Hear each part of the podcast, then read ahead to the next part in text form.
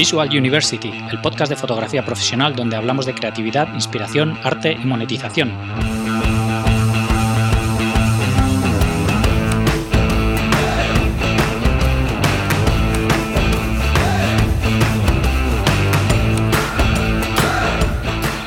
Bienvenidos al episodio 53 de Visual University. Soy Gonzalo Manera, fotógrafo profesional, y hoy tenemos con nosotros a Jesús García Flores, fotógrafo de paisajes y formador de fotógrafos. Conocí a Jesús hace poco en un evento de Sony y me pareció muy interesante su trabajo y su labor de formación, así que decidí invitarle a venir al podcast. En el episodio nos cuenta cómo ganó el premio al mejor fotógrafo del año 2017 y muchas otras cosas. Antes de dar paso a Jesús, quería comentaros que si me queréis echar una mano con el podcast, la mejor manera de hacerlo es compartiendo el programa con alguien a quien le puede interesar y dejando valoraciones en iTunes y en iBox. Esto hace que más gente encuentre el programa. También podéis escuchar el podcast en YouTube y Spotify. Me encantan vuestros comentarios y sugerencias, así que no dejéis de escribirme. Y ahora os dejo con Jesús García Flores. Bienvenidos a un nuevo episodio de Visual University. Hoy tenemos con nosotros a Jesús García Flores. ¿Qué tal, Jesús? ¿Cómo estás? Hola, encantado de estar con vosotros y un gustazo eh, que esté aquí y me hayas invitado. Genial, un placer, un placer tenerte. Eh, para todo el mundo que no te conozca, cuéntame quién eres y a qué te dedicas. Bueno, pues como te decía, eh, soy Jesús García Flores, soy fotógrafo profesional. Lo de profesional no es una etiqueta, tan solo quiere decir que pago mis impuestos e intento vivir de la fotografía, que es algo difícil en, en España. Y bueno, mis inicios, siempre digo lo mismo mi familia, de un modo u otro, está vinculada al mundo de la fotografía. Eh, mi abuelo era fotógrafo, eh, mis tíos o, mi padre tenían tienda de fotografía a nivel pues, de vender cámaras de fotos, revelar entonces carretes. Eh, con esto quiero decirte que, bueno, yo siempre he tenido una camarita en casa con la, que jugar. La fotografía siempre ha estado presente en mi vida. Pero es hmm. cierto que, jolín, yo el tema del revelado, el tema del cuarto oscuro, aunque he revelado, pero, jolín, como que no me sentía a gusto. Era como que algo me decía que eso no era para mí. Yo revelaba, y era una maravilla ver sacar los líquidos y tal, y cómo del líquido iba siendo la fotografía, la emulsión, pero como que no tenía control. Entonces, bueno, yo llego a la hora de estudiar, cumplí los 17 años y papá, quería estudiar informática. Y como, ¿qué? O sea, era la oveja negra de la familia. Y bueno, me llamaba más la atención, pues, pues los ordenadores, programar, a nivel de electrónica. Y pues eso, decidí, y bueno, estudié informática. De hecho, a ver, yo siempre he ido de vacaciones, yo me he casado y he tenido mi cámara para ir de vacaciones y siempre la cámara ha estado conmigo. Y fue en el año 2002 cuando nació mi hijo y entonces mi mujer me, regaló la primera cámara digital, pero no para hacer fotos de vacaciones, sino bueno, la excusa era de que me, gustaba la fotografía, ¿no? Pero que según el niño iba creciendo, pues tener fotos del niño. Ah, vale, genial, bueno, pues ya está, pum. Y ostras, ahí fue, digamos, como que todos los astros se, se alinearon, fue como un binomio que dije, ahora sí tengo una pasión, la fotografía sigue estando en mi vida, pero ahora sí de verdad podía digitalmente controlar ese negativo digital, ese RAW, ¿no? Ahora ya sí que tenía, digamos, la experiencia o los conocimientos a través de la electrónica o de la informática, decir, wow, ahora tengo un negativo el cual por medio de unos programas ya sí puedo evidentemente trabajar por zonas, evitar el ruido. Ahora sí veía claramente que podía hacer lo que antes con el cuarto oscuro, pues bueno, pues mi tío me enseñaba a revelar con la ampliadora, los tapados, pero como que mm, ahora sí. Entonces, por ese momento como que wow, todo se alineó y empecé, pues claramente no de cero, porque a nivel de fotografía, composición, bueno, pues eso iba, digamos, en, los genes, pero ostras, este año de año, de año 2002, o sea, eh, Internet lo justo, Facebook no estaba, eh, eh, lo único que podíamos, digamos, instruirnos, formarnos era pues con los, los libros, en 2007, el libro de José María Mellado, o sea, quiero decirte que fue unos años de que, bueno, todo fue pues a base de leer y formarme en el nuevo, pues el nuevo mundo de la fotografía digital. O sea, hoy en día, yo se lo digo a los alumnos míos, no sabéis la suerte que tenéis de decir, ¿qué es el focus stacking? YouTube. Y salen 100.000 personas que te explican lo que es el focus stacking.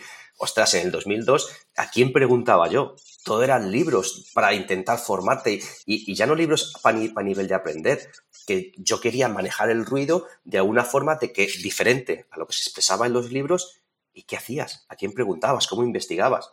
Entonces, claramente, fueron unos años del 2002 hasta el 2008 aproximadamente, donde fueron, pues eso, ensayo, prueba, error e intentar buscar un poquito mi flujo de trabajo en base a lo que yo quería hacer, que básicamente no era un, era un poco salirme un poquito de las, no de las normas, pero yo veía que lo que leía en esos momentos, pues claro, pues la, fotografía digital, como digo, del año 2003-2004, pues sea todo muy básico, cámara con unos sensores muy básicos, con un manejo de ruido muy complicado y un rango dinámico, pues de lo que había, pues cualquier móvil hace mil fotos mejores que eso. Sí. Y, jolín, intentar buscar lo que yo he buscado. Entonces, bueno, fueron muchos años de, de aprendizaje y al final en el año 2007, más o menos, eh, encontré un foro que era Ojo Digital, todavía sigue funcionando el foro de Ojo Digital, una gozada en cuanto que era un foro donde aprendí muchísimo, la gente allí era súper gente guay, planteabas preguntas, había respuestas, todo con sinceridad, todo desde eh, pues un cariño a la hora de, que los demás aprendieran, ¿vale? Entonces hmm. ahí, bueno, pues igual formándome, conocí gente súper chula, gente, amigos que a fecha de hoy todavía sigo teniendo. Y ahí, bueno, conocí a mi amigo Javier, Javier de la Torre, el cual con el que hoy tengo una empresa, de Photo Experience for You. Y bueno, ahí le conocí el año 2010 2009 aproximadamente. Y vimos igual que los dos éramos informáticos, los dos nos gustaba la fotografía y los dos teníamos algo en mente. Y es que queríamos, entre comillas, sacar nuestro propio flujo de trabajo. Lo que habíamos leído hasta ahora, pues lo, lo que había en su momento, pues el tema del derecheo, el manejo de sensores, para tim, para tal, veíamos que era algo que, jolín, no, lo que estuviéramos muy de acuerdo empezamos a plantear nuestro flujo de trabajo, eh, ensayo, prueba, error durante dos, tres, cuatro años, hasta que, bueno, dimos con un flujo en el que nos gustaba al nivel de que nuestra premisa eh, siempre ha sido la máxima calidad. Eh, yo, por entonces, teníamos máquinas, eso, de 10, 12 megapíxeles. Yo quería imprimir a 2 metros una nocturna, a ISO 3200, y yo quería una calidad tanto en detalle, en sombras, nivel de ruido, textura, que se pudiese imprimir, lo para luego venderla en Getty o diferentes bancos de imágenes, y que no me la tirasen para atrás por falta de calidad. Entonces, bueno, a raíz de, de estar, pues eso, mucho tiempo investigando tal y cual, sacamos nuestro flujo de trabajo y bueno, en España, pues es lo que te digo, es harto complicado sacar estas cosas adelante y quien nos conocía, pues ni Dios, ¿no? Entonces, la única idea fue decir, venga, pues ¿qué es lo que vamos a hacer para que la gente empiece a conocer lo que hacemos? Pues mira, ¿qué, eh, ¿qué, concursos a nivel mundial hay, pues donde, digamos, tengan cierto prestigio, ¿no? Donde la gente, sí, no que ganes, porque yo siempre lo digo, ganar un concurso, aparte de que la foto sea buena, eh, tienes que tener claramente suerte. O sea, hay fotos que he mandado a concursos que han ganado concursos y foto que esa fotografía no ha sido ni, seleccionada. ¿Por qué? No porque sea ni buena ni mala, sino porque hablamos de, del jurado, hablamos del tipo de concurso, ¿vale? Entonces, ¿qué hicimos? A concursos que había entonces, pues como el Triennial, el Super Circuit, los Epson, pues bueno, pues fuimos mandando, como digo, fotos tuvimos suerte y la gente a raíz de ahí pues empezó a conocernos. Hostia, estos tíos, mira, están siempre ahí, no sé qué. No digo ganar, pero estamos ahí siempre en el top eh, a nivel de fotografía española. Y bueno, pues a partir de ahí fue todo rodado. La gente empezó a conocernos, la gente empezó a llamarnos, la gente empezó a pedirnos talleres, donde antes era hacer un taller de procesado donde contamos nuestro flujo de trabajo, pues eso, a fecha de hoy que llevamos intentando hablar tú y yo para hacer esta entrevista casi dos meses sin contar un hueco libre. Entonces, la verdad que ha sido todo un poco, pues bueno, no lo hemos currado, pero bueno, sí ha sido, pues todo ha venido rodando poquito a poquito. Y bueno, de ahí ya los, talleres, a montar la página web para que la gente pueda comprar los vídeos, no solo en España, porque hay gente que sí puede ir a nuestros talleres presenciales que hacemos por toda España, pero hay gente que no. Entonces, bueno, a raíz de ahí luego montamos la web para que la gente de Sudamérica, Hispanoamérica, tal y cual, también pudiera comprar y distribuir, digamos, esta formación. Entonces, bueno, así por encima te he contado los últimos 10 años. pues nada, genial. Ahora iremos entrando con más detalle en todas esas cosas. Em, te quería preguntar, mm, cuando estabas, bueno, hasta que empezaste a estudiar informática, bueno, incluso durante la carrera y todo esto, ¿seguías haciendo fotos? ¿O, o era algo que hacías así puntualmente, pero que tampoco Tuve, tuve, dos épocas. La época de chaval, de hecho, en la, primera comunión fue mi abuelo. El regalo de mi abuelo fue una cámara de fotos, en este caso analógica, una coda, ¿sabes? Pero entonces, claro, esa época de los 9, 10, 12 años, para mí fue muy fructífera. Tengo un montón de fotos antiguas ¿vale? Porque entonces era, como digo, fotos, fotos, fotos, de carrete. Yo iba a, revelar las fotos y venga, ahí echar pasta, echar pasta, como digo, en, carretes revelados. Fue muy fructífera porque es verdad, o sea, me gustaba muchísimo el tema, pues, de hacer fotos, el tema, pues eso, molaba ahí con tu cámara las excursiones, íbamos al Zoo de Madrid, no y te ibas con tu cámara de fotos a, a hacer fotos.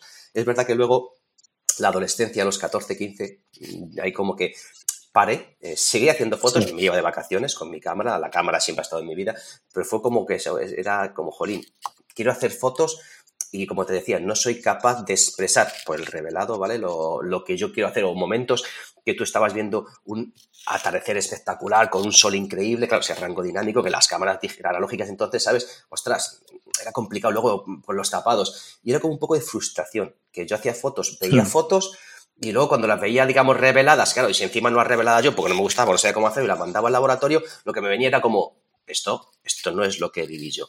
Entonces es verdad que ahí como que de los hasta los 20 años paré bastante. Y luego sí, una vez que ya, eh, eh, como digo, ya con mi mujer, pues viajes, tal y cual, vacaciones, otra vez, otra vez, mm, volví a interesarme por la fotografía. Y ya digo, hmm. en el 2002, pues con 25 años fue cuando dije, ostras, ahora sí que la máquina es una extensión, la máquina digital es una extensión de mi mano. Claro. Y, has dicho que estudiaste informática mm. Y cuando, cuando terminaste informática te pusiste, te pusiste a trabajar de informático. Sí, sí, correcto. sí, de hecho, yo como mm. digo, o sea, eh, hasta hace cuatro o cinco años, o sea, he seguido trabajando de, informático. De hecho, eh, mi mujer es informática, y la, la conocí en la, en la, carrera, ¿sabes? Y de hecho, eh, ya cuando empezamos vimos que todo esto era un cúmulo de, de trabajo y que cada vez la fotografía me absorbía más, más, tiempo y tuve que decidir ya, la, digamos, la tienda de informática o la, o la fotografía y fue ella la que fue, tranquilo, o sea, dedícate a esto, vemos que esto te están llamando a fecha de hoy, es lo que te llama más la atención, tu vida ahora mismo es la fotografía, venga, yo me encargo de la tienda y es Monse, mi mujer, la que, digamos, se ha quedado la tienda de informática que regentábamos, que teníamos hasta ahora, ella sigue, digamos, al pie del cañón y yo sí que me he vinculado un poquito para atender todo ese tipo, digamos, de, formaciones y de, pues, de talleres, de congresos, pues todo lo que viene, digamos, vinculado al mundo de la fotografía y, en qué punto, bueno, eh, has comentado que, fue una cosa que poco a poco te fue absorbiendo, ¿no? O sea, que digamos que, no fue un momento que dijiste me voy a lanzar a, a dedicarme a la fotografía, sino que fue una cosa un poco orgánica y progresiva.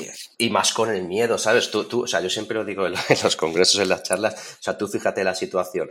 Durante X años, 15 años, hemos tenido o hemos regentado, como digo, un, un negocio de informática con el que hemos vivido, ¿vale? Digamos, eh, tengo mi casa, tengo mi hijo, o sea, vivimos bien, y de repente ves que la, en este caso la fotografía, a nivel, pues de talleres, a nivel, pues, de vídeos, a nivel que la gente empieza a pedirte cosas, ves que, jolín, te absorbe más tiempo. De las 12, 15 horas que trabajabas antes dedicada a la informática, ahora tienes que dedicarlas a la fotografía. Entonces, tú fíjate, como digo yo, e-, esa conversación de mi mujer y yo comiendo, diciendo, ¿qué hacemos? ¿Cómo, cómo dejo la, la, tienda, que es lo que hasta ahora nos ha dado de comer, la tienda de, de, de informática, para dedicarme a la fotografía? Que sí, de acuerdo, hoy me están llamando, hoy me están pidiendo trabajo, hoy me llaman para congresos, pero dentro de 3, 4, 5, 10 años, ¿seremos capaces de vivir de esto? Entonces, ostras, que todo que es muy idílico y lo cuentas y, ah, ha dejado el negocio de la informática por la fotografía. A ver, sí, pero, ostras, con mucho miedo, ¿sabes? O sea, hablamos, hoy puede que esto funcione y tú me has llamado para hacer un podcast y dentro de cinco años nadie se acuerda de ti. Es complicado. Sí, sí.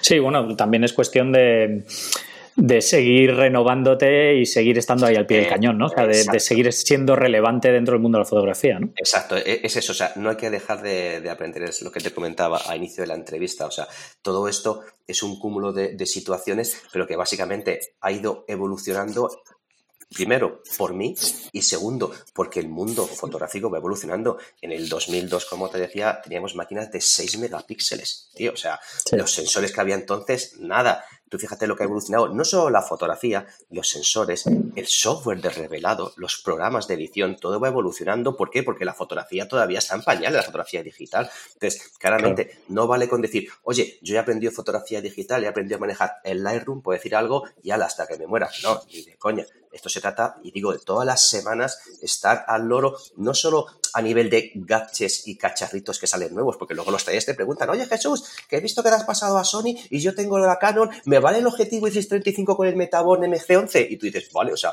tengo que estar un poquito al loro de gadgets, tengo que estar un poquito al loro de revelado, que es lo mío, sale un programa nuevo, tengo que probarle, un plugin nuevo, tengo que probarle, funciona, funciona en mi flujo de trabajo, pero sobre todo, para que la gente te pregunte y sepas de lo que estás hablando. Entonces, sí, sí, o sea, la formación es fundamental para estar en esto y si quiere o quiero, en este caso, o pretendo vivir de ello los próximos 15 años.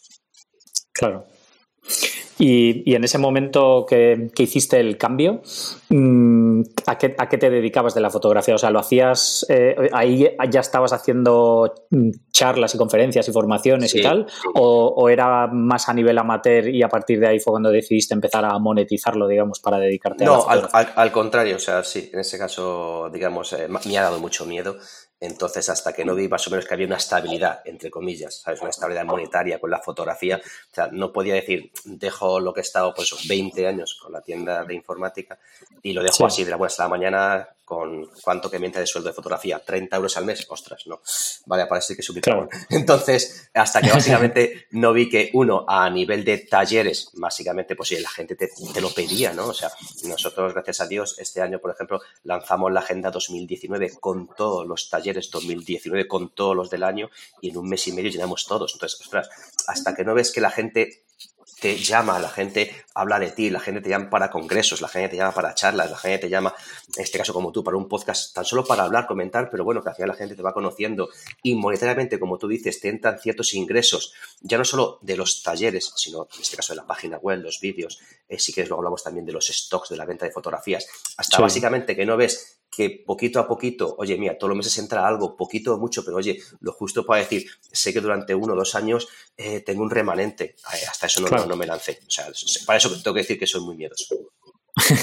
bueno, al final también depende mucho de tu situación personal, ¿no? Porque no es lo mismo un chico joven que vive en casa de sus padres que alguien que ya está casado, que tiene un niño, tiene una hipoteca y... Correcto, y para 50 años que voy a hacer. Entonces, o sea, ya, ya es una edad que dices, ostras, ¿sabes? O sea, tengo 25 años, mira, me echo el mundo por Montera, me voy a vivir la vida loca y ya veré dónde salgo. Si acabo aquí o acabo en Londres viviendo. ¿Sabes? Claro. Pero ostras, en mi caso, ya que yo soy de Toledo, aquí de Torrijos, yo ya tengo mi casa, mi hipoteca, mis cosas, yo no puedo decir, venga, ala, mi hijo con 17 años, no puedo decir, ah, chaval, venga, vamos a, vivir ahora.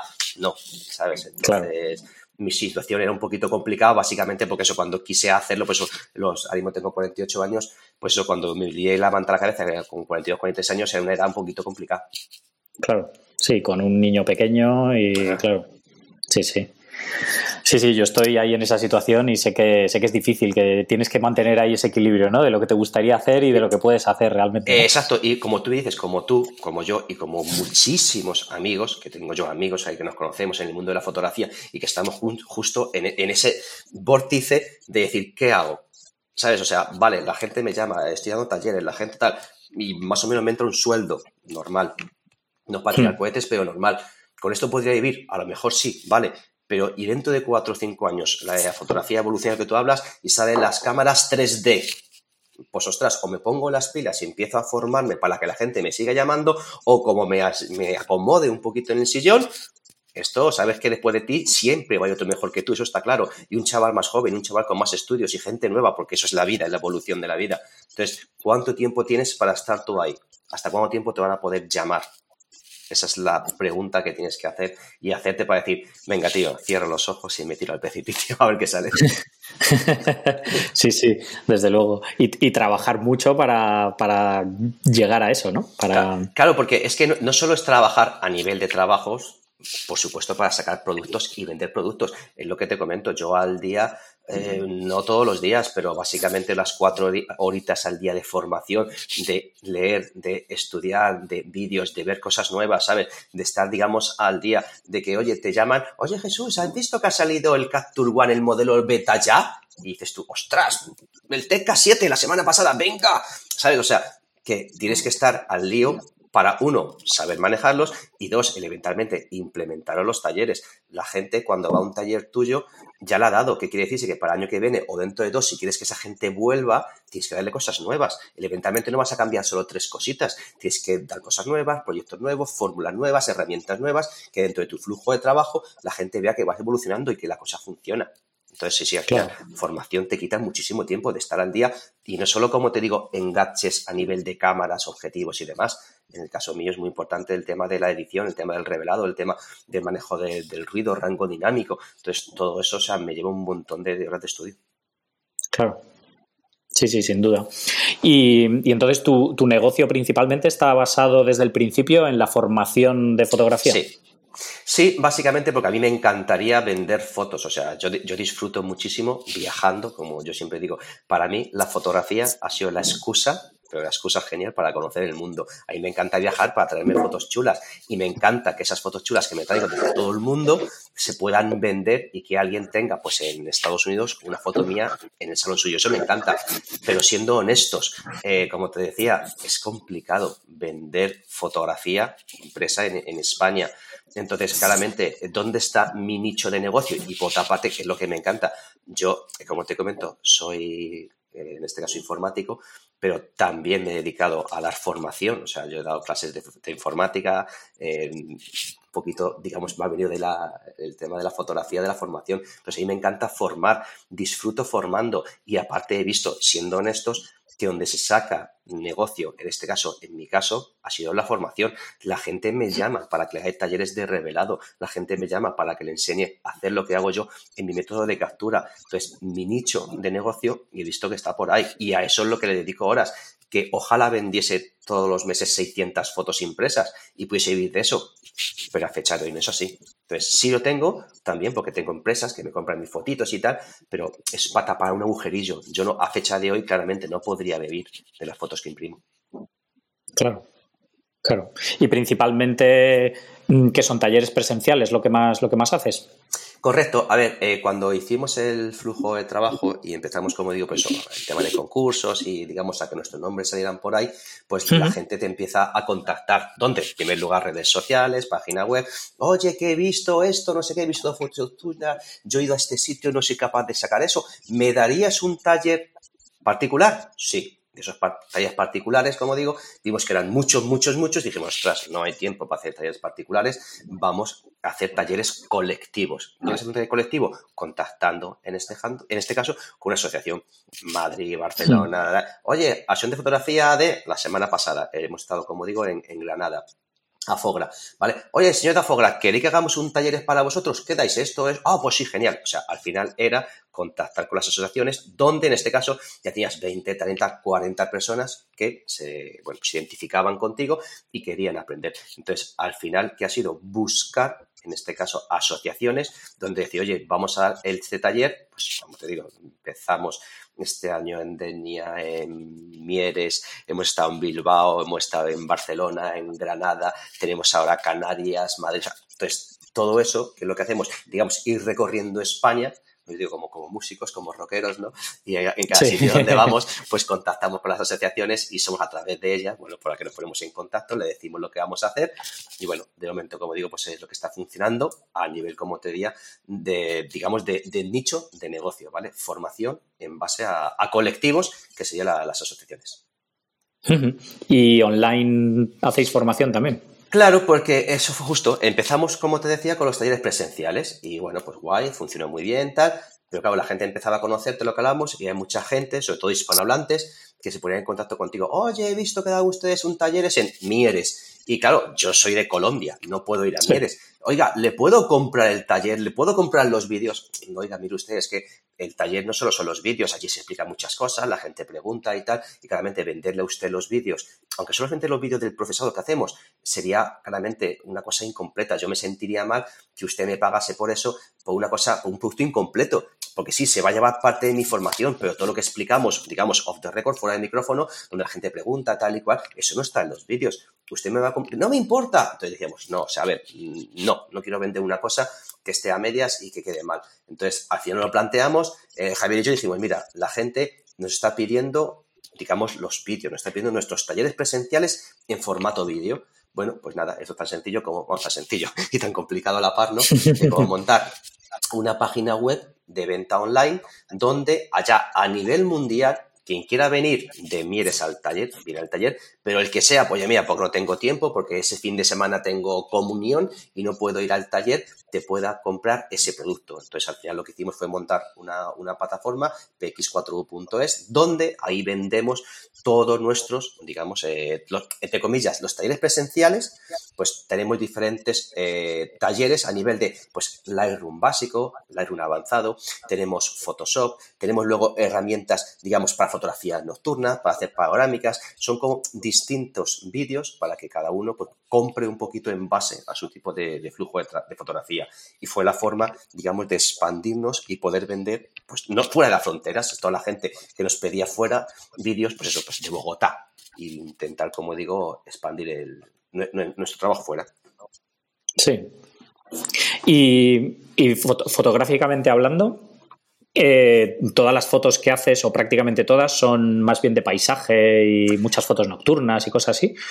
Eh, ¿por, qué, ¿por, qué, empezaste, por qué, por qué tiraste por ese, por ese lado de la fotografía?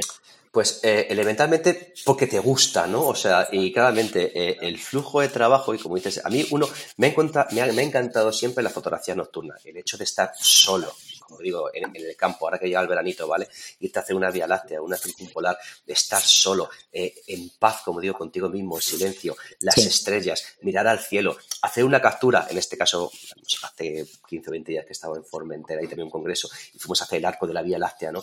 Y ostras, tener algo que visualmente tus ojos medio ven, medio ven, pero en la fotografía queda perfectamente expresado. O sea, para mí es una magia poder sacar las hmm. estrellas en una fotografía. Entonces, uno, eso me llamó muchísimo la atención cuando descubrí la fotografía nocturna. Pero en base, nuestro flujo de trabajo empezó justo por ahí. A ver, una fotografía, digo entre comillas, normal, eh, bien planteada, con un rango dinámico normal, cualquier cámara más o menos lo hacía pero nosotros íbamos un paso más. Queríamos hacer fotos con el sol, digamos, de frente y con una cueva de hielo dentro donde tienes unas sombras increíbles. Ostras, qué rango dinámico. O en fotografía nocturna, como te decía, yo hacer una fotografía con mi Canon, una, 300, una de 300, ¿vale? Y, ostras, no tener ruido a ISO 3200, que era impensable, ¿no? Entonces, todo el flujo fue como de ahí, de intentar sacar algo que hasta entonces no existía. Entonces, al final, cuando lo empiezas a conseguir y ves que resultados funcionan, todavía te viene más arriba y claramente eh, fotografía nocturna me encanta y manejar el ruido como sé que puedo manejarle con un nivel de detalle brutal.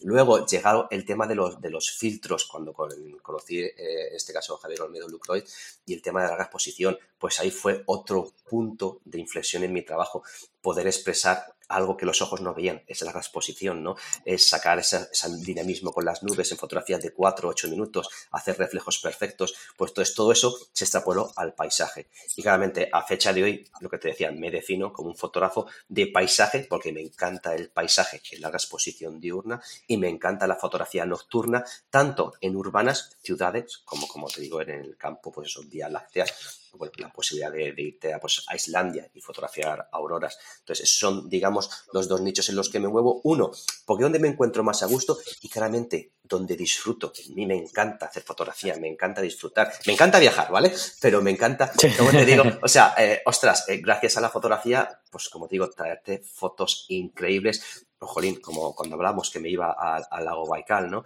Y, ostras, estar, tío, en, Siberia a menos 30 grados, andando por el hielo congelado, sabiendo que por debajo tienes un kilómetro de agua y traerte imágenes únicas, momentos increíbles, eso es lo que aparte te llena. Aparte luego del dinero o no, ¿vale?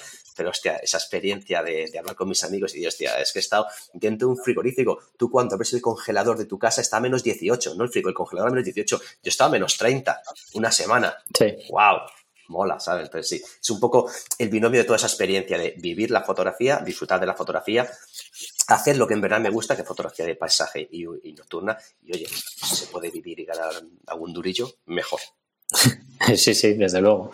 Y Supongo que todas estas fotografías de paisaje es lo que utilizas para luego tus formaciones, ¿no? Correcto, ahí se juntan dos, dos opciones. Una, una las hago eventualmente porque me gusta, porque me gusta viajar. Dos, cara a los talleres presenciales, a la gente, claro, aparte de que te siga por, pues como editas, tal y cual, jolín, no deja de ser un referente en el que le gusta, oye Jesús, tío, que quiero ir a Islandia, he visto las fotos tuyas, cómo se hacen, qué has hecho, qué has utilizado. Entonces, justo nos valen para eso. Llegas a un taller y explicas, eh, como es el caso actual del taller que tenemos ahora, la teoría del color, la última fotografía, pues una fotografía de una cueva de Cabernet de Islandia. Pues explicas cómo has capturado esa fotografía, que es una panorámica, cómo has capturado el rango dinámico, cómo le aplicas la teoría del color para que todo quede súper bien. Entonces, por supuesto, utilizas tus fotografías, uno, como medio de expresión en los talleres, dos, para que la gente que va a hacer un viaje como ese sepa ya cómo ha sido, y no tiene solo la captura, sino también tiene todo el revelado para que la pueda hacer de principio a fin. Y tres, claramente porque, como te decía, ese lujo de poder viajar, pues eso, a, lugares, pues China, eh, te digo Islandia, eh, te digo Rusia, el lago Baikal, te digo Nueva York, son luego imágenes muy impactantes que claramente son las que compran las grandes empresas, grandes empresas a nivel de Microsoft, a nivel de LG, son fotografías muy, eh, digo comillas, vendibles a nivel de empresas, ¿vale? Son fotos diferentes. Claro. Y cuéntame cómo tienes planteado ese lado del negocio, de la venta de fotografías. Bueno, pues esto empezó creo que en el 2013, 2014, no me hagas caso, donde descubrimos una página web, una vez más, intentando buscar esa repercusión que te comentaba. Nosotros hemos hecho un flujo de trabajo y queríamos darnos a conocer. Como tenemos pasta para hacer un anuncio en televisión, ¿vale? Pues nos tenemos que dar a conocer por algún lado. Y, a, algún lado que era, eh, como te decía, concursos a nivel pues, de intentar estar ahí arriba y que los nombres estuvieran ahí arriba y que la gente nos fuera conociendo. Y dos, en ese alarde de buscar, eh, digamos, repercusión, eh, conocimos una página web que se llama 1x, como suena 1 y la x.com, one exposure, uno, una exposición.com. Y 1x.com en el 2013-14 era un referente, digamos, de foro de fotografía pero a nivel de calidad, eh, sin menospreciar a 500 píxeles o 500px.com, aquí claramente lo que había era gente muy buena, gente de un nivel top, donde subía unas fotografías que eran fotones, o sea, era gente muy buena. Y siempre 1X, eh, su filosofía ha sido que tú subías las fotografías y lo que llaman los, los curators, los jueces, ¿vale? Pues tú subes la foto y claramente de esas 100 fotos que subías al año, por decir algo, siempre te publicaban un 1 o un 2%. El nivel de criba era muy alto. ¿Para qué? Para que en el front, para que digamos en lo que es la, tabla de la fotografía principal, el muro, no me sé la palabra, siempre solo hubiese fotones, ¿vale? Entonces, ostras, empezamos a conocer esto, vimos que estaba guay, no sé qué, y de hecho cada fotografía que habías ahí, pues empezaba como a tener repercusión, que pues claramente, pues una fotografía la subías y en 24 horas llegara pues 15, 20 mil personas que la habían visto. ¡Guau! Esto es repercusión. De ahí, 1X eh, empezó, digamos, a evolucionar, vio que tenía un foro increíble en cuanto a calidad, en cuanto a formación, y bueno, pues empezó a hacer, digamos, pues las membresías de pago. Tú pagas, ¿vale? Y en base al dinero que pagues, pues oye, puedes subir más o menos fotos para tener más posibilidad de que esas fotos suban al front y sean vendibles. Bueno, pues de eso ha evolucionado hasta el año pasado, donde, no, hacía dos años, si no me equivoco, donde ahora claramente para subir fotos a 1X eh, tiene una membresía de 90 pavos al año. Tú pagas 90 pavos al año por subir fotos y luego te las publicarán o no. Y dices, jo, va, es que esto, ostras, vaya, vale, sí, pero claramente eh, la fotografía que es buena y que se te va a publicar, claramente el nivel de repercusión, a nivel ya no solo de visitas, que la gente la va a ver, sino claramente eh, como se ha generado digamos, una afluencia de marcas, y hablo de Microsoft, hablo de LG, hablo de Google, hablo de Lieberbank, hablo de marcas muy tops, Repsol, que ven ahí, claramente, en vez de buscar folios o portfolios o microstock o galerías, a ver, yo sé que está aquí, en el front lo que hay es bueno. Pues claramente, a mm. mí los ingresos que me empezaron a llegar, los contratos que me llegaron a llegar, los pedidos que me llegaron a llegar, fueron todos a través de 1X. Vi que 1X, cada fotografía que me publicaban, esa es la fotografía que empezaba a funcionar a nivel, pues claramente, como digo, pues que hablas Windows 10 y salgan fotos mías en el, en el wallpaper, en la parte de atrás, en el escritorio, o LG, la fotografía que me compró para el fondo del móvil, pues, ostras, vino también de ahí. Entonces, claramente, eh, puede parecer dinero, 90 euros al año, sí, pero a nada que mováis un poquito fotografías, a nada que vuestra calidad sea buena, que sepáis que ahí vais a encontrar, uno, un nicho de mercado para que os conozcan las marcas y, oye, cuando vayan a buscar algo, sepa que estáis ahí. Y dos, si movéis fotos, yo llevo ya seis años, ¿no? Pero si movéis fotos y tenéis al final un buen portfolio, no digo dinero, pero se puede más o menos pagar facturas todos los meses de ahí, ¿vale? Entonces, bueno, que sepáis y yo ahí lo dejo, que 1x.com entráis. Ahora aparece lo que es la galería, el Art Prints, porque ahora se dedican también a vender fotografías, vuestras fotografías impresas, pero bajáis abajo a la izquierda que pone Photo Community y ahí en la comunidad de fotografía vais a ver que sale lo que era la antigua página web, ¿vale? Y ahí, pues eso, podéis buscar por fotos, por Curate, tienen también, como digo, pues foros y tal, es en inglés, bueno, pero bueno, que sepáis que como hoy en día con Google Translator podéis, como digo, tranquilamente hacer cualquier cosa y yo os animo de verdad para que lo probéis y veáis, oye, pues invertir un año 90 euritos, ¿sabes? Y veis que es para nada que lo mováis y que estéis pendientes, como mínimo vais a recuperar la, inversión. Y luego digo, si ya lleváis un par de años o tres y veis que aquello empieza a funcionar y ya tenéis un portfolio, veréis como cada dos por tres os llega en, la zona de mensajes, pues os llegará, como digo, pues, oye, fulanito, Microsoft ha preguntado por esta foto, Menganito quiere comprar esta foto, eh, una, una revista quiere esta fotografía para la portada, o sea, empiezan a llegar cosillas. Entonces, de verdad, os animo a que no os va a pagar todas las facturas, pero repito que es una buena ayuda. Bueno, pues un complemento, ¿no? Al final, sí, sí.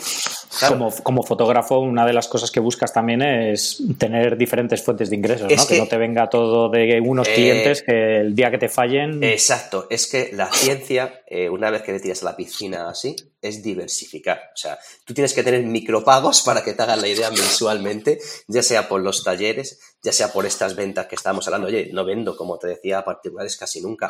Pero oye, llega Microsoft y te compra una fotografía para Windows 10. Pues bueno, pues ese mes ha vendido una foto, ¿vale? O te llega, como digo, LG y te ha comprado otra foto. Bueno, ahí está. Una revista te pide una portadilla, pues ahí está. ¿Sabes? Entonces, eh, que si haces un taller, que si vendes una fotito, ¿vale? Que si vendes un vídeo, un congreso, pues bueno, pues oye, vamos a intentar que mensualmente, como te acabo de decir, no tenga solo una gallina de los huevos de oro que sean los talleres, mañana deje de hacerlo porque a la gente no le guste, ostras, vamos a intentar diversificar y buscar diferentes formas de ingreso. Y esta claramente es una de ellas. Otra cosa es que te dedicases a, público, oye, mire, vender público porque vendo fotos a, las personas, como digo, social, eh, retrato, bodas, bautizos, perfecto, pero no es mi caso.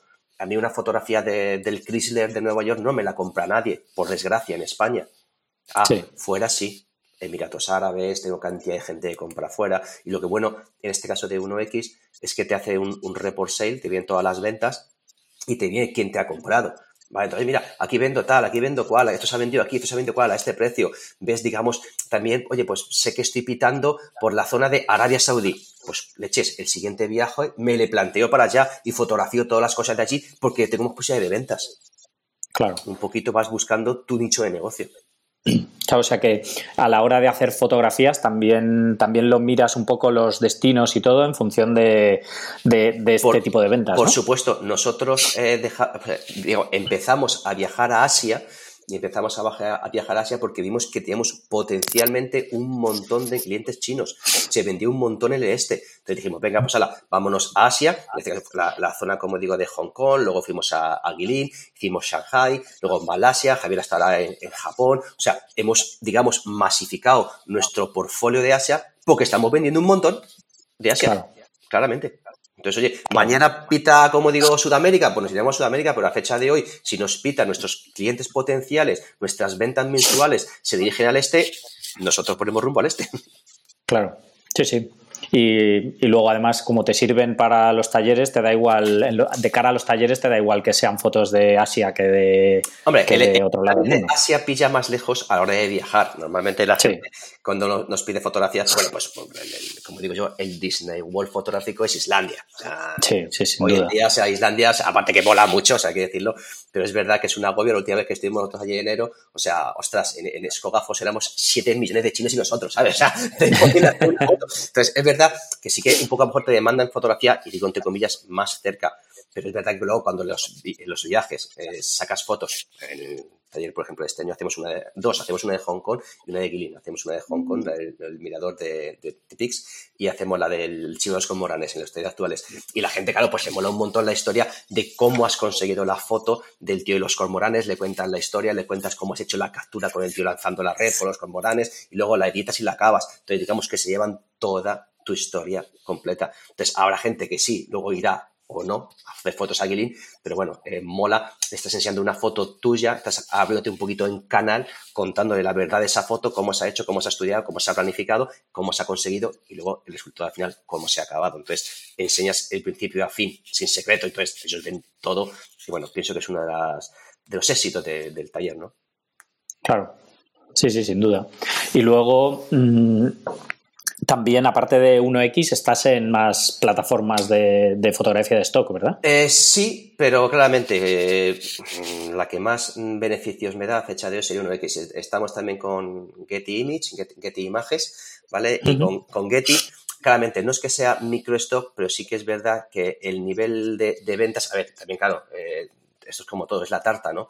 Yo tengo, digamos, 100 fotos, por decir algo, en 1X, y 1X puede vender, vamos a poner 2.000 fotos, puedo decir algo, ¿vale? Si yo tengo 100 fotos en Getty que tiene 10 millones de fotos, mi tantito de, tarta a la hora de vender, pues es más chiquitín, ¿no? Entonces, en Getty, ¿entran también negocios? Sí. ¿Entran también ventas? Sí. ¿Importantes? Pues, hecho, la, como te comentaba antes de empezar la entrevista, la, eh, foto que vendí de, para LG, para los móviles, de fondo de escritorio, la vieron en, en 1X se contactaron con 1X, no llegarían a acuerdo por royalties, por lo que sea, ¿vale? Y como esa misma foto también la tengo en Getty, fue Getty que se la vendió. Entonces, digamos que de una forma u otra saltaron, ¿vale? las ventas. Entonces, Getty también, sí. ¿Interesa vender fotos? Sí, de diferencia, Getty es gratis. Getty os podéis hinchar a poner todo lo que queráis, los hincháis. También tienen sus curators, ¿vale? Te van a decir, quita la marca, me ha pasado con fotos. He hecho una foto pues, de San Sebastián, de ayuntamiento, donde había tres bicis en primer plano que apuntaban tal ayuntamiento y te llaman de Getty, señor, quítenme las marcas, no puede haber ninguna marca y tienes que clonar donde pone BH porque no quieren marcas. Bueno, vale,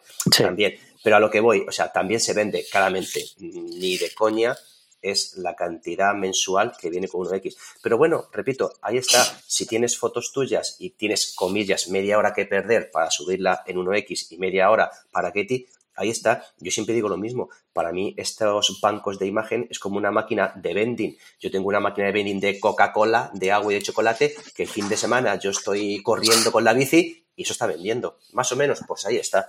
Entonces, al final es el tiempo que queráis dedicarle, porque estos bancos de imágenes al final es tiempo. La foto tenéis que subirla en la resolución que ellos dicen. La foto tenéis que etiquetarla. Hashtag, ¿no? Eh, vertical, horizontal, Islandia, aurora, verde. ¿Sabes? Entonces, al final, no deja de ser un tiempo que perdéis por cada foto. Pero bueno, una vez que ya está hecho, ahí está. Y ya dejarla rodar, que poco a poco irán llegando las ventas. Entonces, básicamente, mis dos bancos, estuve en otros, luego al final lo que hablamos, o sea, por tiempo, oye, llegas y al año vendes 30 euros al año, paso, parto más tiempo que 30 euros, ¿sabes lo quiero decir? Claro. Entonces, si no te sale la cuenta, claro. Eso es, al final, digámoslo así, en mi caso, que los dos bancos con los que trabajo, y digo a diario, por cada foto que subo la subo a los dos, sería 1X y, Getty. Muy bien. ¿Y las redes sociales cómo entran en juego en, toda esta ecuación? Nos gusten o no, a ver, yo tengo que decirlo, odio, odio las redes sociales porque me quitan mucho tiempo, o sea, las cosas claras. Me gustaría estar mucho más tiempo y de hecho muchas veces te entran cantidad de preguntas porque, a ver, eh, Jorín, te guste o no, no deja de ser, y pongo comillas, un personaje público, ¿no? Y claro, la gente llega, oye Jesús, he visto que te has cambiado a Sony. Pues no sé, yo puedo tener al día, sin exagerarte, unos 150 mensajes entre correos, historias, preguntas y tal. A ver, tienes que contestar. Entonces, tú fíjate, pon solo un minuto por correo, solo un minuto que es mucho más elementalmente. Necesitas 150 minutos, dos horas y media al día solo para contestar preguntas. Si a eso sumas que tienes que estar pues en Facebook, en Instagram, en Twitter, ¿sabes? Que tienes que estar, como digo, ahí poniendo tus cositas, porque al final, nos guste o no, yo vivo de esto, yo vivo de las redes sociales. Yo lanzo un taller y, como digo, no lo lanzo en la televisión o no lo lanzo en la COPE, ¿sabes? Yo lo lanzo en, Facebook, lo lanzo en Instagram. Entonces, al final, la gente que te ve es esa gente que te sigue. Entonces, obligado estás a contestar todo lo que te preguntan, pero al final es tiempo. Entonces, lo que te digo es, al final, tengo que estar tiempo en mi trabajo, tengo que estar tiempo formándome, tengo que estar tiempo dando mis talleres, que el fin de semana, yo a Granada nos hemos ido el viernes y llegas el domingo. Tienes que tener algo para la familia también, si eso de vez en cuando, ¿no? Entonces, al final dices, ostras, todo esto al final, sí, forma parte de la ecuación, forma parte de que tienes que contestar a todo el mundo. No siempre contestar rápido, pero intento contestar todo. Entonces, al final, sí, sí, o sea, no digo, yo lo odio, porque, no lo odio a nivel de que no me guste, lo odio por la cantidad de tiempo que me quita. Que yo cada vez que hablo el ordenador por la mañana, abro el mail y hace el mail 170 y dices, venga, hala, ¿por dónde? ¿Sabes? Entonces, al final, sí, o sea, no deja de ser una cosa que tienes que estar ahí, que tiene, o sea, es fundamental y por supuesto a todo el mundo que quiera dedicarse a esto, sí o sí tiene que entrar por redes sociales. Ya ahí está. Es decir, tengo un community manager que me las mueva, ¿vale? A nivel de publicaciones, pero para contestar preguntas, dudas, que es lo que, digamos, yo tengo a diario, ahí no me vale un community manager, él no sabe lo que quiero responder o cómo tengo que responder. O te dicen, oye, que me he comprado o estoy en comprarme entre el Sony 1224, el 1635, ¿cuál me compro para nocturnas? Eso el community no, ya no lo sabe. Claro. tío, vale, vas a trabajar a 2,8, sí o no, porque otro es F4 para ti, para tal. Entonces, ostras, al final no deja de contestar tú. Y si al final lo que te digo, por muy rápido, por mucho que tengas en la cabeza lo que tienes que decir, dos, tres, cinco minutos se va en un correo y eso que no tengas luego la réplica. Ah, vale, pues entonces, ¿por cuál? Entonces, ostras, eh, tiempo, tiempo, tiempo, tiempo, mucho tiempo. Sí. Sí, sí. Y, notas que ese, esa inversión de tiempo en las redes sociales repercute luego en, la gente que va a los talleres y Hombre, que se apunta a los cursos online o todo este tipo de cosas. Sí, sí, pienso, pienso que sí, porque hay muchos, de hecho, que luego en los talleres te lo dicen. Oye, Jesús, ¿te acuerdas que yo fui el que te pregunté por Oye Jesús, me dijiste esto, ostras, me lo has comprado y tal. O sea, sí, sí, o sea, hay un feedback luego brutal en los talleres. Y de hecho, mira, este fin de semana, cuando entramos a, Granada, dos personas que entraron, ¡ostras, mira, igual que en YouTube! O sea, claro que sí, el mismo, coño, ¿sabes? No me cambió la cara. Pero la, gente ya, la gente ya te conoce, la gente ya, digamos, sabe de ti, bien porque has hecho un webinar gratuito, bien porque te ha preguntado, bien por lo que sea, digamos, la gente al final llega a los talleres porque previamente ya ha habido un previo contacto, sea redes sociales, sea un correo, sea un messenger, sea un webinar gratuito. O sea, la gente ya sabe de ti, la gente ha visto de ti, ahora este, este podcast cuando salga a, la luz, ¿vale? La gente te escuche y diga, ostras, pues voy a ver al tío este y voy a ver qué sí, y que voy a ver qué hace.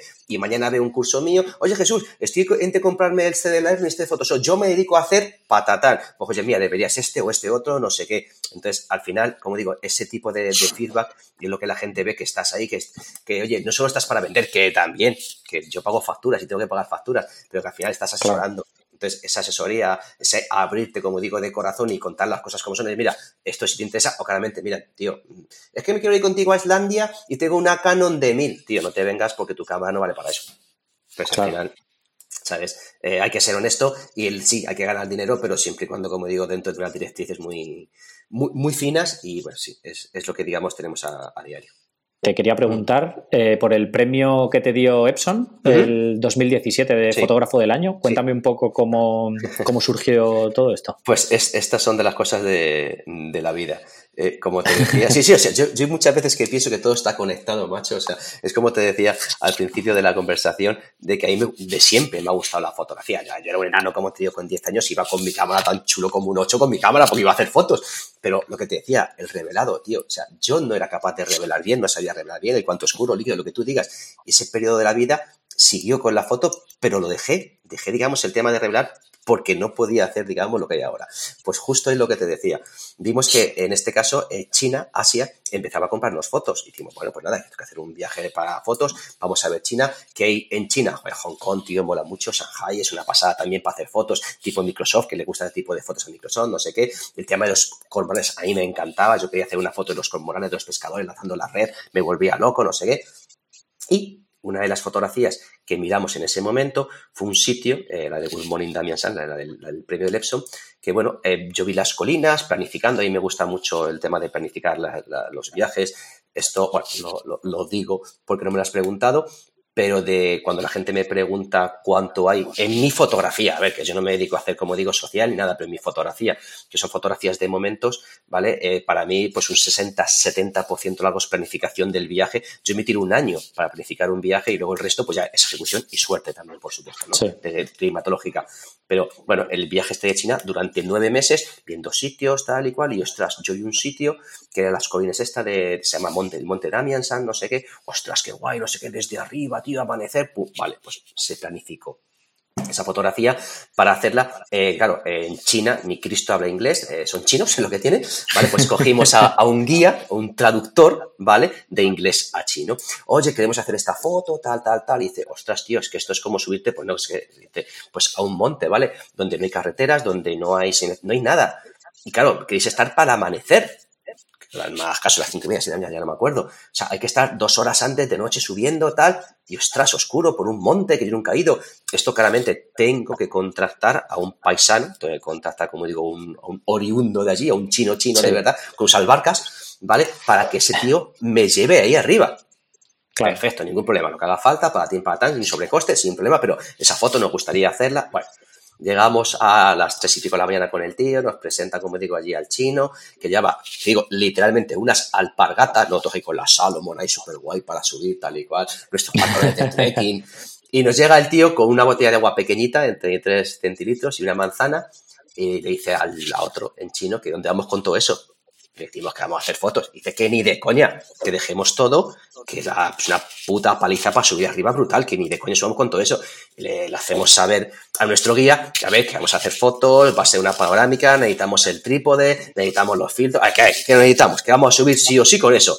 Y dice el, chino al otro, dice, pues, están locos, o sea, están locos. Y así fue, o sea, nosotros vimos en Google, a ver, dentro del primer lugar China, al nivel de Google Street, poquitas cosas, lo tiene muy capado. Pero encima esto era un monte, o sea que no podíamos ver nada a nivel de inclinaciones. Nosotros vimos que una montañita, una montañita para subir. Ah, luego, cuando ya estábamos arriba, el, el, el móvil había puesto, con te pones de salud, que había subido 73 pisos.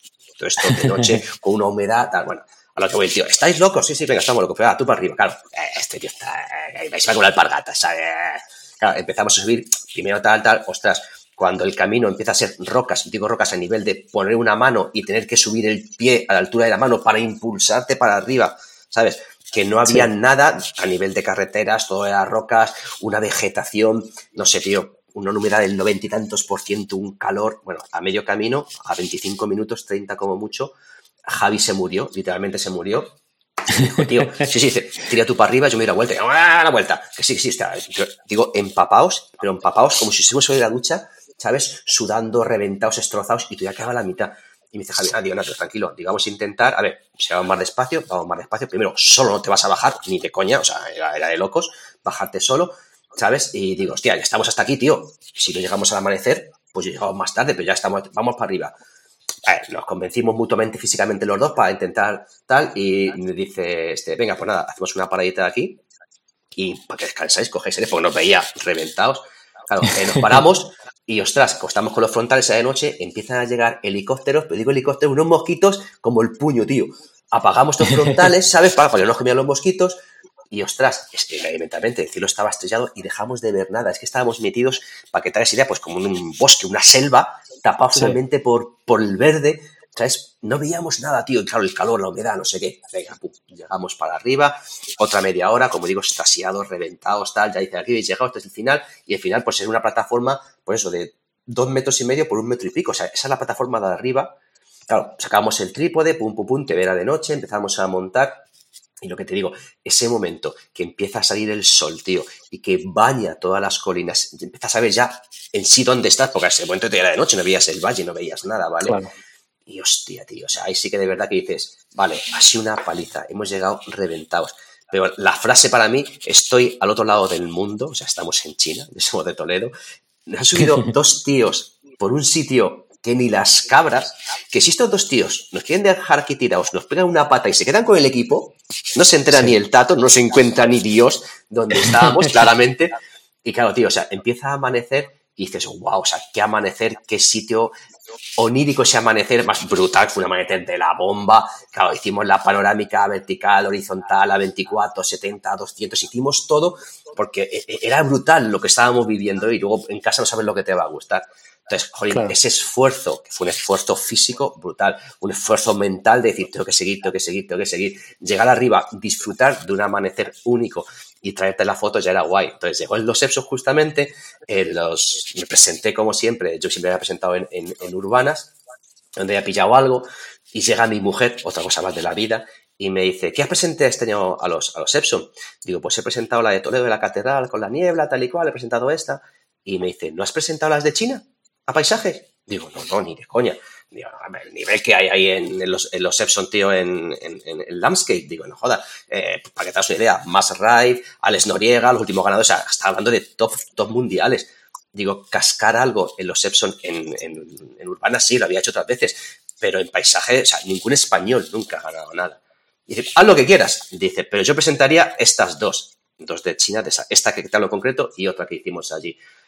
Y yo, joder, es que son 50 pavos más, ¿sabes? Digo, me caché en la mar. Digo, basta que no las presente para que me dé por saco toda la vida ella. Digo, venga, fuera, toma por saco.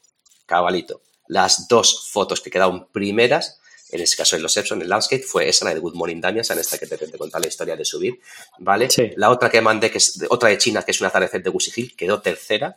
Y la que yo había pensado mandar como mi top, que era la de Toledo con la catedral que tengo con la niebla, quedó tercera en, urbanas. Entonces, claro, gané la primera en landscape, quedé la tercera también en landscape y la tercera también en urbanas. La suma de esos tres puntos, esas digamos tres medallas, no solo me dio un ganador en landscape, sino me dieron fotógrafo del año por puntos generales, algo que hasta la fecha nunca había conseguido ningún español. Entonces, claro, para mí era como todo se ha alineado. El ir allí a por una foto que en teoría pues estaba en la cabeza. El casi darnos la vuelta y decir, venga, no, tío, vamos para arriba que hacemos la foto. El no presentarla a la landscape y que mi mujer te diga, preséntalas, que no, que preséntalas. Wow, o sea, como que si todo estuviera escrito, ¿sabes? O sea, ha sido de verdad una, una, gozada. Ya no a nivel de España y a nivel mío personal. Es decir, hostia, esa foto que tanto costó, de verdad ha sido, ya no, porque monetariamente, bueno, los Epson sí, pero a nivel más de, tengo una foto que se ha cascado y que va a quedar en la historia, ¿no? En, los Epson. Eso es algo que lo que, mira, ya ha pasado año y pico y todavía sigo ahí, cada vez que lo, que recuerdo me hasta me emociono, o sea, es algo como digo, increíble. Claro, sí, sí, no me extraña. ¿Y qué repercusión ha tenido ese premio posteriormente en, pues en, Eso tus fotos, en tus fotos y todo. Es, es que esa es, lo que te comentaba un poco, y digo, y pongo comillas, la incultura fotográfica, ¿sabes?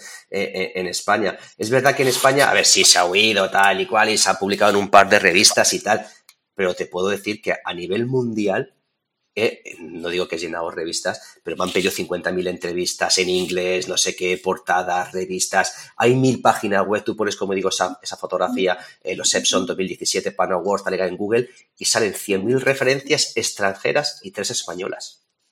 Sí, sí. Eh, em, repercusión mía a nivel, digamos, de la gente que nos sigue y tal. Perfecto, elementalmente. A nivel mía, que la gente oye, pues en Facebook que te conoce, sí, le dando la enhorabuena, tal y cual pero a nivel de extrapolar, digamos, mi, mi trabajo en España, vamos a llamarlo así, no te diría ni un 2%, así de claro. Cosa que externamente, es lo que te digo, entrevistas, pues en el de Daily Telegraph, Daily Telegraph, Telegraph eh, el New, en News, en, bueno, cantidad de revistas, programas, no sé qué, me han pedido, pues entrevistas, cosas, pues mandarle un pequeño currículum, mandarle el cómo está hecha la, la foto, cantidad de medios extranjeros y en España, como digo, quitando Sataka y dos más, o sea, no se hizo referencia de eso para, para nada.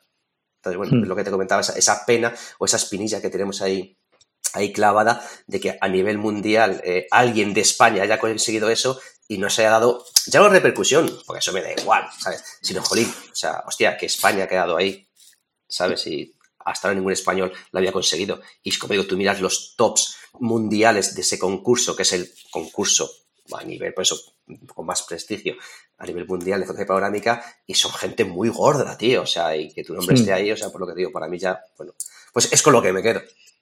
Claro, claro, no, por eso que, que, que, a ti a nivel personal seguro que es un, un hito, ¿no? En tu carrera fotográfica. Sí, sí, y, y, de hecho, como digo, o sea, no sé si de hecho, no me he vuelto a presentar y no creo que lo haga nunca más, ya lo he ganado, esto como digo, la lotería toca una vez en la vida por estadística, ¿no? Pues ya me ha tocado, ¿sabes? O sea, con esto, entonces, elementalmente ahí no me presentaré nunca más, pero sí, o sea, lo que te digo, cara a mí, o sea, no creo que a nivel fotográfico nunca, no sé, no se puede estar bueno me veré, pero no creo que a nivel fotográfico gane algo tan prestigioso a nivel mundial como esto, en lo que me queda de vida, ¿no? Pero bueno, ahí está. La, espinita, como te puedo decir, que puedo tener clavada es que no se hubiera hecho la repercusión, o que no se, que no se ha hecho a, nivel de, pues, de, de plataformas o de, de televisión, ¿no? Pero a nivel de plataformas, a nivel de, de, revistas de fotografía, tío, o sea, un pequeño artículo, que no hablen de mí, que hablen de la foto, ¿sabes? Hmm. No no, nada, cero.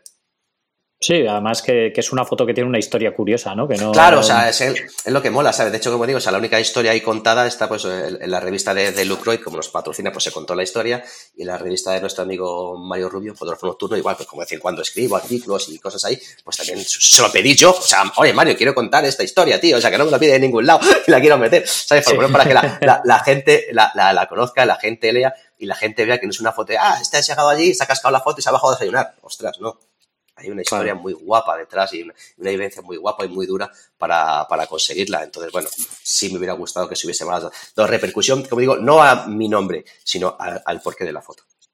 Claro, sí, sí. Sin duda. ¿Y qué consejos das? Bueno, supongo que como ya estás bastante acostumbrado a esto, con todas tus formaciones y todo, ¿qué consejos das a la gente que está iniciándose en la fotografía o que ya tiene un nivel avanzado y está pensando dedicarse a ello profesionalmente? Formación. O sea, yo esto siempre lo digo. Eh, eh, ¿Invierte dinero en equipo? Sí, a ver, pero yo siempre digo lo mismo. El, arco no hace al indio. ¿Que ayuda a disparar? Sí, ¿vale? Pero el fotógrafo sí que está detrás de la cámara, como decía Ansel ¿no? Eh, ¿Tienes que tener un equipo interesante para, según el tipo de fotografía que hagas? Sí, no puedes pretender hacer auras boreales y, como te decía, tener una máquina que a ISOs no puede trabajar, ¿vale? Claro. Pero yo te digo lo mismo, si tienes mil pavos, invierte 500 en formación y 500 en viajar. No en viajar por el mundo, 500 en viajar en serie de tu ciudad. En el sentido que si eres de Toledo, ves a Madrid, puedes decir algo, si eres de Madrid, vente a Toledo, o te vas a Ocaña, o te vas, como digo, a hacer lo mismo de consuegra. La idea es que te formes, no pares de formarte, porque veas que en la formación está todo, vas a seguir creciendo como fotógrafo, vas a evolucionar, evolucionar perdón, en cuanto a la captura, en cuanto a métodos de edición, en querer expresar lo que tú quieres en transmitir, que es lo fundamental con las fotografías. La fotografía tienes que verla y tiene que decirte algo, tiene que transmitirte algo, frío, calor, humedad, miedo. Si eres capaz de conseguir eso, habrá dado el siguiente paso. Y eso se consigue, uno, con un equipo más o menos normal, Dos, con muchas vivencias a nivel de fotografía, a nivel, como te decía, oye, un día me voy a suegra a hacer los molinos y ostras, hace viento, hace frío, llueve, búscate la vida, busca en sacarte la imagen. A nosotros nos pasó en, en, los Foten, cuando estuvimos allí, pues nos pilló un huracán encima, íbamos pensando con lo que te decía, yo planifico muchísimo mis viajes y es el tipo de fotografía que quería hacer y ostras, estando allí, tres días allí, nos pegó una, una emergencia al móvil, eh, atención, no sé qué, lo que es incomunicados, tenéis un huracán encima, patín, patán, entonces, ostras, tienes que evolucionar y decir, vale, el tipo de fotografía que tenía pensado no puedo hacerle porque tengo un huracán encima de mis cabezas. Entonces, vale, vamos a decir, ¿cómo puedo trabajar con esto? Vamos a hacer algo totalmente diferente a lo que tenía pensado. Pues como te digo, evoluciona y vale, si tienes un huracán, hazte amigo de él. O sea, vale, ¿qué puedo hacer? ¿Qué puedo sacar? Esa es la idea para, digamos, seguir como fotógrafo. Y eso te lo hace, como digo, no hace falta irte a China, pero te hace el salir, el viajar, estar en Toledo, irte a Madrid y si día te llueve, pues venga, leche, voy a jugar con los reflejos del agua, voy a jugar con los charcos, no pensar solo en la foto onírica o idílica, ¿no? Entonces, uno, formación. A todo el mundo le digo lo mismo. Invierte mil pavos, 500 en formación y 500 en salir cerca de tu casa, pero viaja, muévete, eh, busca encuadres diferentes, enseña a tu ojo, juega con tu equipo, saca el límite de, tu equipo. Ahora con la historia esta, como te decía, del cambio a Sony, la gente pregunta, oye, que me quiero cambiar a Sony. No, no, tío, ¿por qué te vas a cambiar a Sony? No, porque es que el equipo es mejor. ¿Tú qué haces? Esto. ¿Tú eres capaz de exprimir tu equipo lo que da? Esto yo siempre le extrapolo lo mismo. Tú eres Pedrosa, tío, y sabes tumbarte con la moto hasta el límite de los grados que tienes para no caerte y salir acelerando. Pues esto es lo mismo, conoce tu cámara, conoce no solo las ventajas, conoce las desventajas de tu equipo, qué hace mal, a qué ISOs trabaja mal, cuándo te hace falta hacer bracketing, el rango dinámico, ¿sabes? Cuando conozcas tu cámara y en verdad sepas que, ostras, no puedo explotarla más, te cambias a lo que te dé la gana, no tienes por qué ser Sony. ¿vale? Pero explota la cámara, no porque tengas mejor cámara para hacer mejores fotos. Esa pasta que vas a invertir en la cámara, te inviertes en venir a un taller mío o de otros 40 más que dan talleres y lo inviertes en viajar. Que te gusta Islandia, te vas a Islandia, pero si no te vas a Consuegra y te tiras tres días en Consuegra y haces fotos de día, de noche, con viento, sin viento, atardecer, amanecer, un rango dinámico con el sol, metes el sol en el encuadre, metes la estrella, evoluciona. Y una vez que evoluciones como fotógrafo, verás que tu ojo, como digo, se acostumbra y es cuando, digamos, estás en el siguiente paso. Entonces, formación, formación, formación viajar. Son los consejos que siempre doy y que me gustaría que en el momento que yo hubiese preguntado al principio me hubiesen dado y no queda, pues mejor trípode, mejor equipo y al final he pasado como todos hemos hecho, gastando pasta para aburrir el material, que sí, al final está ahí, pero que no. el fotógrafo, como decía Seladan, es el que está detrás del ojo. Sí, sí, sin duda. Me parece buena, buen, buen consejo, desde luego. Yo creo que todos hemos pasado por ahí, ¿no? Por esa etapa de, Buah, es que para hacer no sé qué foto necesito el objetivo tal o necesito. Y, y, te, te, lo crees tú mismo, que todas esas cosas. Sí, no, y que, y que, tú ves a tus referentes, y es verdad. O sea, tú ves a tus referentes, ostras, es que este dispara con este objetivo, o con esta cámara, o tiene este otro. Yo también, porque si lo hago eso, lo voy a hacer como él. O no. ¿Sabes? Entonces, ahí muchas veces influye eso. No, influye, como digo yo, el, el, arco, ¿no? Influye la, mano del indio y de cómo te disparar la flecha, ¿no? Entonces, oye, que todo ayuda elementalmente. Oye, si te vas a hacer auroras boreales, como digo, y quieres disparar a medio segundo o un segundo, pues te hace falta un ISO 3200, 6400 para trabajar a gusto, un objetivo 2.8, 1.4. Vale, que todo ayuda, correcto. Pero estás, a lo mejor no hace falta hacer horas por la noche y te vas a hacer vía láctea, no hace falta saber disparar con ese pedazo de equipo, o te vas a las cuevas de hielo, o trabajas en, el Jokur Salón haciendo la posición. ¿Sabes? Que no tiene todo por qué ser gastarte pasta, pasta, pasta, pasta en equipo. Primero aprende, maneja tu cámara y cuando veas los defectos y, ah, mira, ostras, es que no llego y ahora sí de verdad que hay un objetivo 2.8, venga, entonces cómpratelo. Pero no porque lo tenga Pepito Fulanito, vas a hacer la foto como él. Eso que la gente lo tenga claro. Sí, sí, sí. Y y luego, además, que a día de hoy las cámaras de nivel aficionado son increíblemente buenas comparado con una cámara profesional de hace 10 años. Correcto, exactamente. Tú lo acabas de decir. Te coges, como digo, una DX de hace pues unos cuantos años. Te coges, como digo, hoy pues una Nikon de 500, por decir algo, ¿sabes? Y es un pepinorro. O sea, tiene un rango dinámico brutal de cómo trabajaban las antes y las de ahora. O sea, no tiene nada que ver. Todo va evolucionando, pero no solo a nivel de sensor, que también el software va evolucionando. Tú tienes un Lightroom 3 que manejaba el ruido como yo le daba a entender, ¿vale? Y tienes un Capture One, por decir algo, que le metes la cámara y con dos ajustes tienes la foto hecha. O sea, nivel perfecto, detalle, brillo, contraste, saturación. ¡Wow! En dos movimientos de deslizadores. Todo evoluciona.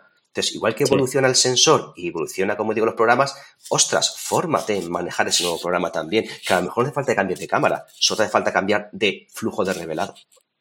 Hmm. Importantísimo. Sí, sí, sin duda. Pues nada, genial Jesús. Eh, dime dónde puede la gente seguir lo que haces y bueno, ver todos tus cursos y toda, eh, sobre todo agenda, ¿no? De dónde, dónde vas yendo y todo esto. Sí, bueno, pues eh, digamos, tengo dos páginas web. La, la, personal, vamos a llamarlo así, digamos que es la que cuido como el niño, donde meto, digamos, pues mis fotitos, mis viajes y mis chorraditas, ¿vale? Pues sería jesusgarciaflores.es, jesusgarciaflores.es, y luego la que tengo con mi amigo Javier, en este caso la de Photospirien, que es P de Pamplona X 4u.es, px4u.es, photoexperienceforyou.es, px4u.es. Ahí sí tenemos toda la agenda, ahí tenemos todo el tema de talleres, todos los vídeos que vendemos, formación online, ahora que vamos a hacer un taller de nocturnas, por ejemplo, pues todo explicado ahí, cuánto es, tal y cual. Entonces, esa, digamos, es a nivel eh, de negocio, px4u.es, y la otra sería, bueno, pues como mi pequeño riconcito particular, pues de donde voy metiendo, pues digamos, mis vivencias, ¿no? Vamos a llamarlo así. Genial, perfecto. Pues nada, no sé si tienes alguna cosa más que quieras añadir o... No, yo creo que hemos hablado de todo. Eh, básicamente para despedirme, darte las gracias a ti una vez más por estar, que lo sepan todos tus oyentes, pendiente de mí, que al final eh, ha sido siempre culpa mía el decir, Jesús, quedamos, hoy no puedo, Jesús, hoy estoy fuera, Jesús, macho, viajamos que Willy Fon, ¿no? Entonces, eh, darte una vez más las gracias a ti por estar pendiente de mí, por claramente intentar buscar el día y lo dicho, un abrazo a todos vosotros y el consejo de siempre, que disfrutéis con lo que hacéis, en este caso con, la fotografía. Genial, pues nada, Jesús, encantado, muchísimas gracias y, nada, seguimos en contacto. A ti, un abrazo a todos. Un abrazo, hasta adiós, luego. adiós. Genial, esto ha sido todo por hoy. Quiero dar las gracias a todos los que hayáis escuchado esto hasta el final y especialmente a Jesús por habernos dedicado este rato. Entrad en visualuniversity.com barra 53 para ver la web y redes sociales de Jesús. Si os ha gustado el episodio, por favor, dejad una valoración en iTunes que me ayuda mucho a que más gente encuentre el programa. Un saludo y hasta la próxima.